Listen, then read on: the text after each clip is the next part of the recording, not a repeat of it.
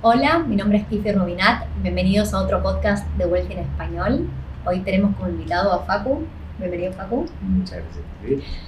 ¿Cómo viene tu día?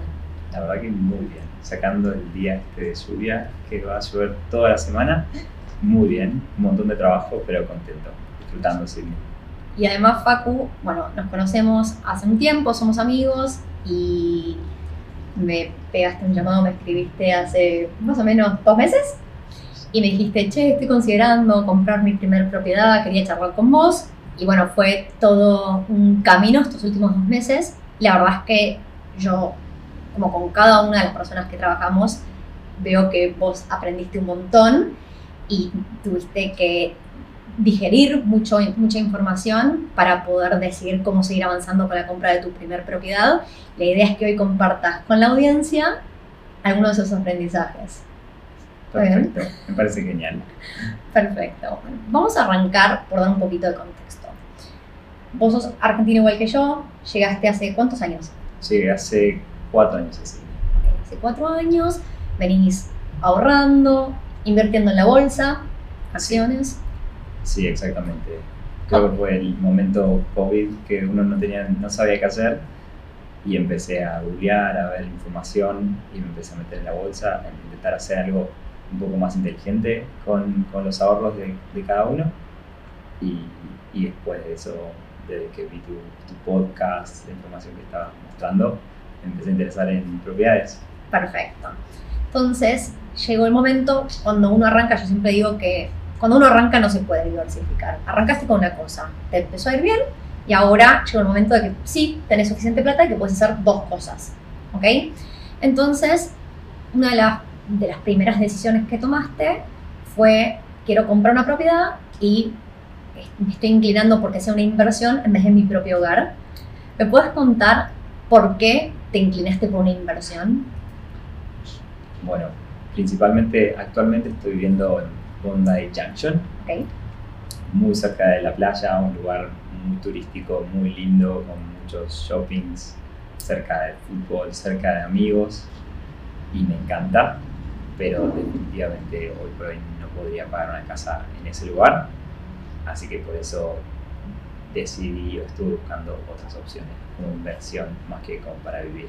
Hoy por hoy la verdad que no tengo así me fuerza a comprar mi propia propiedad para vivir, debería irme una hora al oeste, muy lejos de donde está toda mi gente, las cosas que quiero hacer, así que por eso. Ok, o sea, no queremos perder el estilo de vida, pero en este momento queremos empezar a poner la plata en algún lugar donde siga generando retornos y ya podemos diversificar, podemos hacer la bolsa de inversiones y también como, como aprendizaje de cuando estábamos hablando de cómo comparaste una inversión en la bolsa con una inversión en propiedades, viste unos beneficios en lo que son los inmuebles que no te los da la bolsa. Exactamente. Ok, empecemos. ¿Cuáles son esos beneficios que vos viste? Principalmente en, la bolsa uno puede generar retornos, un porcentaje en, la plata que uno invierte, pero creo que la principal ventaja de, de las propiedades comparadas con las acciones es esto de poder apalancarse, de poder pagar el 10 o el 20% de una propiedad y que esa propiedad en realidad cuando está creciendo en valor crece 5%, pero sobre el total de esa propiedad. Entonces, los crecimientos y la cantidad de plata o que uno puede generar en cuanto a propiedades en, en Australia, que últimamente los crecimientos de las propiedades, por lo que estuvimos viendo, fueron increíbles. Increíbles. La verdad que te, te llama un poco a invertir en, en propiedades. Perfecto. Y también charlamos el tema del preconcepto de que la deuda es mala y así es como nos criamos en Argentina y de repente empezamos a ver que la deuda nos puede ayudar. Exactamente, sí, 100%. Eh, creo que por la inestabilidad del país, eh, por la dificultad de, de contraer deuda en, en Argentina, uno no piensa ni siquiera en endeudarse.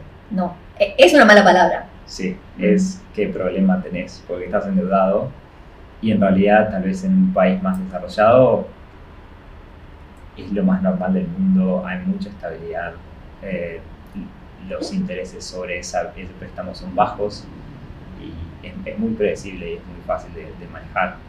Entonces, Exactamente. Tanto es así que una de tus preguntas hacia mí fue, Tiffy, ¿qué hago? Porque en Australia tenemos la opción de poner un 10% de depósito un 20% de depósito y pedirle el resto al banco.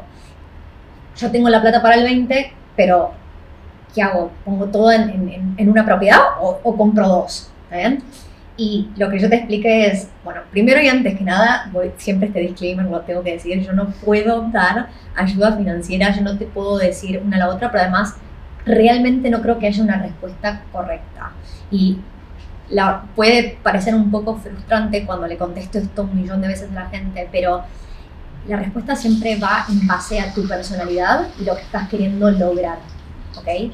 Y esto lo digo porque cuando nosotros ponemos plata para un depósito y el resto se lo pedimos al banco, si nosotros ponemos más depósito, le pedimos menos plata al banco, entonces tenemos menos deuda. Y obviamente mes a mes, el cash flow que entra a nuestra cuenta bancaria es mejor cuanto menos deuda tengamos.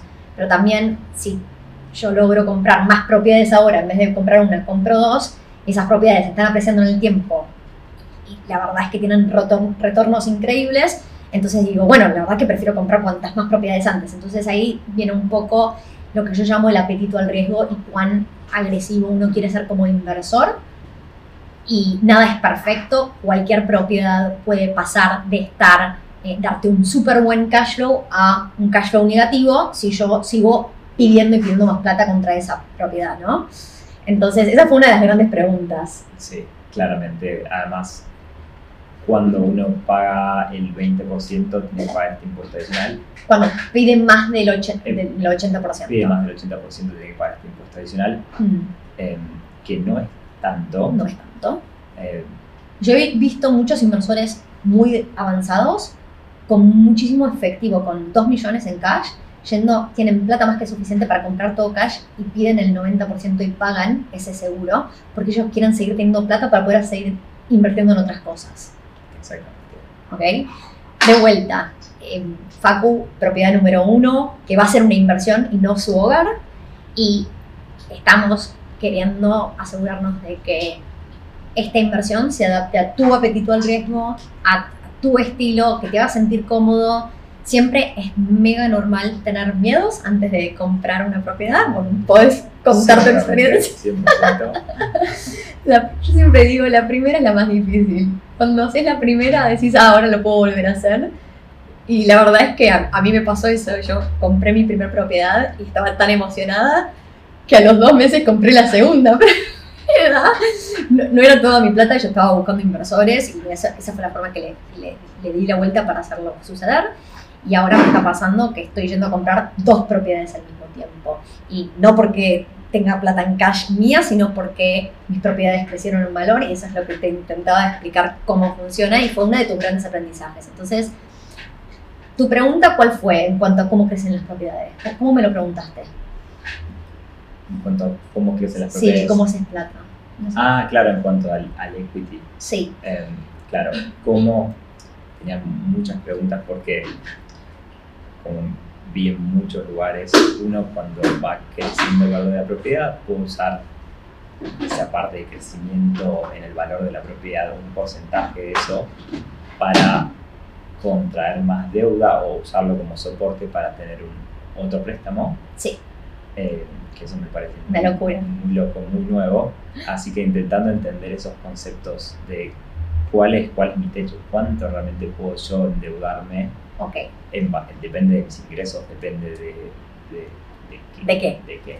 Entonces, de vuelta, yo no soy experta en esto, he aprendido mucho con mi propia experiencia como inversora. Y lo que eh, vos introdujiste y nombramos es la palabra equity. Entonces, voy a dar un ejemplo con números súper sencillos. Pero el ejemplo es, si yo compro una propiedad en 500 mil dólares y pido, pongo un préstamo, perdón, pongo un depósito del 20%, que serían 100 mil dólares, y le pido al banco el 80%, son 400 mil dólares que le estoy pidiendo. No importa cuánto tiempo pase, pueden pasar 5 o 10 años o lo que sea, y esa propiedad dobló en valor, que es muy común. Entonces, cuando vale un millón de dólares, yo puedo volver ya sea al mismo banco o un banco distinto, da lo mismo, da igual. Y ese banco me dice, bueno, no hay problema, vamos a mandar un valuador a tu casa y nos va a decir cuánto es el valor de mercado de esa propiedad. Vuelven y me dicen, y ahora vale un millón de dólares. Entonces te vamos a prestar el 80% de este nuevo valor con la condición de que pagues el viejo préstamo. Entonces, si vale un millón de dólares y me prestan el 80%, me están prestando 800 mil dólares. Y mi vieja deuda eran 400 mil dólares. Entonces yo ahora tengo 400 mil dólares que entran a mi cuenta de banco que yo puedo usar para comprar mi siguiente propiedad. Entonces, para la siguiente propiedad, yo voy a ir a pedir un nuevo préstamo para el 80%, pero el 20% puedo usar esos 400 mil dólares. Entonces, así es como uno escala el portafolio. ¿Esto es infinito? No, no es infinito. Yo de vuelta no soy experta, pero hay varios... Em, el banco cuando hace un asesoramiento de, tu perfil, dice, ok, este es Facundo, estos son sus ingresos porque tiene un trabajo permanente y estos son sus egresos. Obviamente los egresos de Facundo van a ser en base a si tiene tarjetas de crédito, si el auto, en vez de que lo hayas comprado, tú tienes un list, decidiste ir por un Ferrari, entonces tu list va a ser un poquito más caro y miran tus ingresos y ingresos, ¿no? Y dicen, ok, te vamos a prestar, em, invento, una, una X cantidad, un número de veces tus ingresos menos egresos, ¿ok? Y, y hacen lo mismo con tu porcentaje de deuda versus tus ingresos, porque no es lo mismo eh, tener varias tarjetas de crédito y varias deudas y hay, y, hay, distintos tipos de deuda. Una tarjeta de crédito es una deuda que en inglés se llama unsecured debt todavía no tenemos algo que la respalde. Mientras que si yo compro una propiedad y, tengo una hipoteca, el banco tiene esa casa como seguridad. Entonces es muy, muy distinto el tipo de deuda que uno contrae. Entonces, tampoco es lo mismo si yo tengo propiedades que se pagan solas o tengo propiedades que me dan ingresos súper altos o que me hacen pérdida. Todo eso y las propiedades que forman ese equity hacen a que cuando un banco asesore a Facu, a mí, quien sea, nos diga, te prestamos esta cantidad de plata. Obviamente, cuando van creciendo los valores de nuestras propiedades, formamos equity y eso nos ayuda a que nos sigan prestando plata. ¿Tiene sentido? Tiene mucho sentido. es muy loco. Es muy loco, es muy interesante eh, y todavía arrancando con los primeros pasos, pero siento que después de un par de años, si las cosas van, bien con la primera propiedad y uno puede ir ahorrando, la verdad que es un camino interesante para, para generar plata, con, con, sus, con la plata que uno puede llegar a ahorrar. Totalmente. Y eh, hace un par de capítulos atrás lo conté en el podcast, mi propia experiencia. Yo por mis primeros dos años no pude hacer este equity release y hace una semana, un mes, me llegó el, el, approval finalmente para las primeras propiedades que compré y cuando me llegó la evaluación mis, propiedades eran dos casas que más que doblaron en valor en dos años. Y la verdad es que para mí es increíble, yo, yo venía repitiendo como loro esta teoría porque yo realmente la creía, pero no la había vivido todavía. Y ahora que la viví, obviamente quiero seguir haciendo lo mismo y esperando. No puedo esperar que todas mis propiedades doblen en valor cada dos años. La verdad es que eso fue un re buen resultado y sé que no siempre va a ser así y nadie les puede prometer a ustedes en audiencia o a, a Facu que esto va a ser así. Pero bueno, en este momento, eh, todo lo que sigo comprando, más allá de que todo el mundo que me sigue sabe que a mí me gusta tener cash flow, yo entiendo que voy a hacer mucho más plata por el crecimiento, la apreciación de una propiedad que por el cash flow en sí. Exactamente. Sí. Volviendo al tema del, del 10 o el 20% de, endeudamiento, eh, creo que eso fue uno de los factores que, que es interesante, que cuando solo nos endeudamos por, por el 80% en vez del 90%, pasaba a ser un cash flow positivo.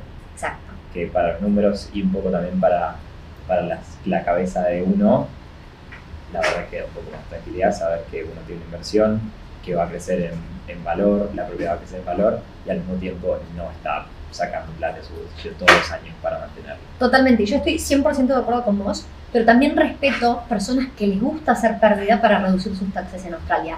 Y es una estrategia que a mucha gente le funciona, sobre todo gente que gana mucha plata o que ya tiene muchas propiedades haciéndoles ganancia y quieren empezar a generar hacer prioridad. Yo por este momento estoy en, en mi escala de prioridades, primero queriendo armar un portafolio bueno, efectivo, lo antes posible, o sea, comprando la mayor cantidad de propiedades cuanto antes, porque entiendo que si tengo la paciencia, y no soy una persona de mucha paciencia, pero sé que tengo que tener la paciencia para no estar comprando y vendiendo, sino acumulando propiedades, porque el costo de la transacción es muy grande. Y lo que hoy hablábamos es, yo ahora tengo, no quiero revelar mi edad, pero asumamos que en 30 años me, sería el la edad estándar para retirarme del, laburo, ¿no? y no tener que trabajar más.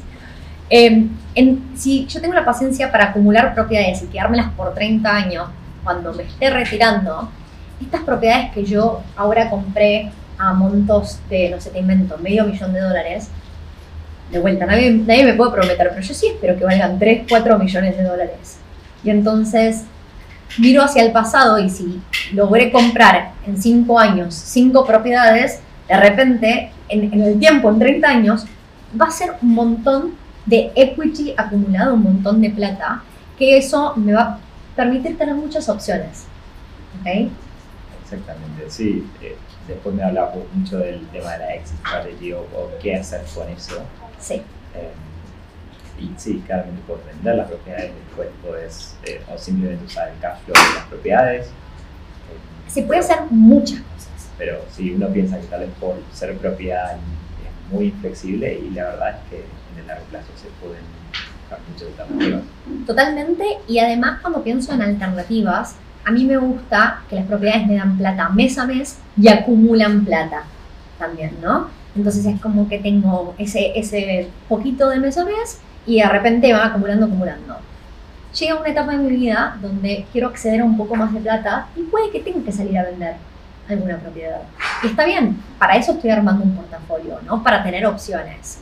Eh, así como yo digo que todo el mundo quiero que acumule, acumule, también soy muy consciente de que de acá a 10 años yo ya voy, voy a haber evolucionado, mi portafolio esperemos que sea espectacular y puede que las propiedades que yo compré en un inicio eran funcionales para esa etapa de, yo como inversora arrancando y puede que en cierto momento quiera vender algunas de las más baratas para comprar cosas más caras, eh, ya sea porque quiero que se aprecie algo más caro cuando dobla en valor, obviamente es mucha más plata, pero además por lo general está relacionado con la calidad del inquilino y muchas otras cosas, ¿no? Y el mantenimiento, etcétera, etcétera.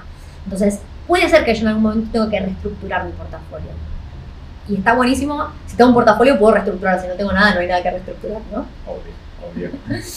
ok, ahora la mayoría de tus preguntas eran desde el lado préstamos y el banco y cómo funciona y hablamos de las tasas de interés. ¿Qué te pasa vos con las tasas de interés? Contame.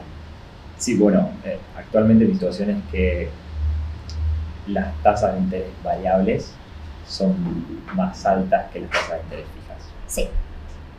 Y no entiendo, por qué.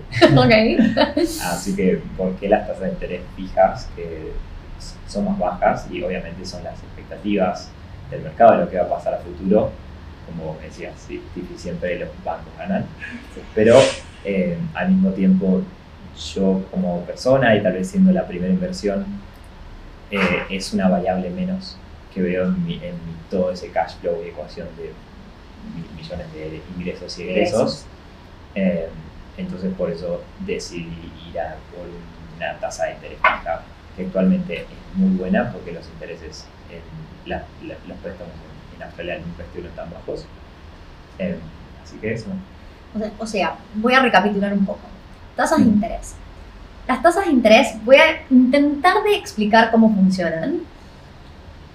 El RBO es el Reserve Bank de Australia, que sería la banca central de Australia. Entonces, este banco central le presta plata en forma de bonos a los cuatro grandes bancos que tiene Australia. Y se los presta una cierta tasa de interés.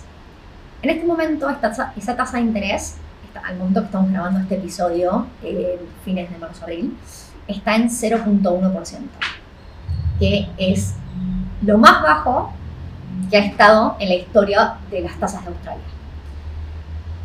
Entonces, esto hace que después los grandes bancos que prestan a bancos más chicos, a otras instituciones financieras y eh, a las personas.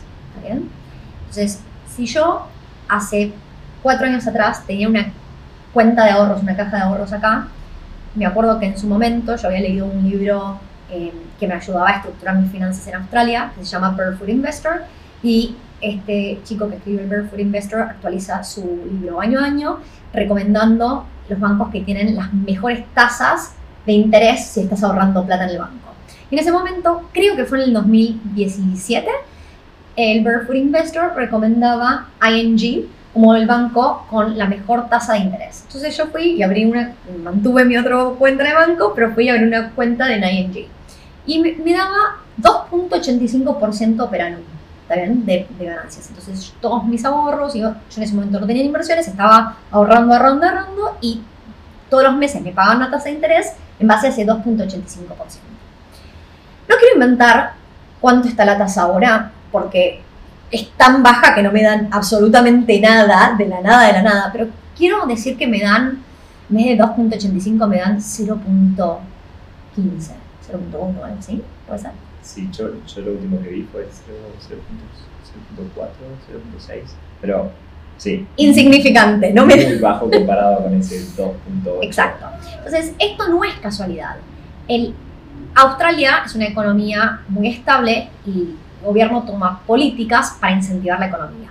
Cuando llegó COVID, yo que lo único que tuvo en mente este gobierno fue que la economía no se frenara y la, el rubro inmobiliario y las construcciones son tan importantes para la economía australiana que dijeron, nosotros queremos que la gente se ponga a comprar propiedades y que no haga sentido que tengan la plata en el banco. Ellos querían que la gente siguiera gastando durante COVID, ¿ok? Porque si uno gasta, la economía sigue funcionando.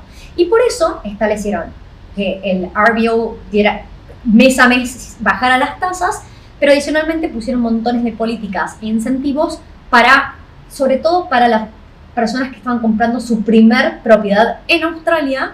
Entonces les daban distintos grants e incentivos para que la gente que estaba complicada para poder ingresar al mercado dijera, este es mi momento, vamos a ingresar. Efectivamente, durante el último año, los valores de las propiedades siguieron subiendo, se, el mercado se sigue moviendo, la verdad que la economía se sigue moviendo, y cuando nosotros miramos las tasas fijas, yo sí creo que el banco siempre gana y que si la tasa fija está más baja que la variable es porque se espera que en los siguientes años las tasas sigan bajas y sigan bajando. Efectivamente, eso es lo que yo creo que va a pasar. Entonces, yo lo que explicaba Facu es, para mí no hay que pensarlo mucho, y es lo que a vos te sienta cómodo. Y yo, así como vos decidiste ir por una tasa fija, yo decidí ir por una variable. Y que yo haya decidido ir por una variable no tiene que ver con la tasa de interés en sí o lo que yo espere que vaya a bajar, sino con mi personalidad y las cosas que me gustan. Y a mí me gusta tener opciones, y siempre hablo de opciones. Y cuando uno se mete en una tasa fija dos años, si yo quiero romper con ese préstamo durante los dos años que esté fijo, me van a cobrar penalidades altas. Te invento, pueden ser 10 mil, 20 mil dólares, lo que sea, cada banco es distinto. Mientras que si yo estoy con una tasa variable, no es que esté pensando que quiera salir a vender esa propiedad o que quiera salir a hacer un nuevo préstamo, pero quiero tener la opción. A mí me gusta tener opciones. Entonces yo estoy ok con meterme ahora en una tasa variable que está un poquito más alta que la fija, pensando que me gusta tener opciones. Si baja, buenísimo. Si se mantiene ahí si sube, lo vamos a hacer funcionar. Pero va con mi personalidad y por eso no hay una em, opción que sea mejor que la otra, ¿no? Es sentirse cómodo, básicamente. 100%. Ok, así que la verdad es que cubrimos bastante en este episodio. Facu, ¿hay algún mensaje que quieras dejar a la audiencia antes de que cerremos con este podcast? No, me parece que el mayor aprendizaje y que con toda la gente que, que hablé saqué es que lo, más importante tanto en acciones como en inversión en propiedades es, es estar, es, es empezar, arrancar. es arrancar y el tiempo en el, tal vez no tanto en el, en el muy corto plazo, pero en el mediano largo plazo siempre te da la razón. Así que siempre los precios en acciones, en, propiedades, siempre van a subir. Mm. Entonces lo importante es tratar de, empezar con los ahorros que uno tiene y tratar de, de moverse, averiguar y, nada, y eventualmente generar algo con, los ahorros que uno, que uno puede llegar a tener. Totalmente. Bueno, muchísimas gracias por tus aprendizajes por tu tiempo. Para-. Para toda la audiencia que está, ya sea viendo este video en Facebook o en YouTube o escuchándolo por Spotify, Apple Podcast, Google Podcast y todos los otros tipos de podcast que hay, no dejen de suscribirse al canal. Si escucharon algo de valor, también compártanlo con amigos y familiares y nos vemos la próxima. Chao. Chao, chao.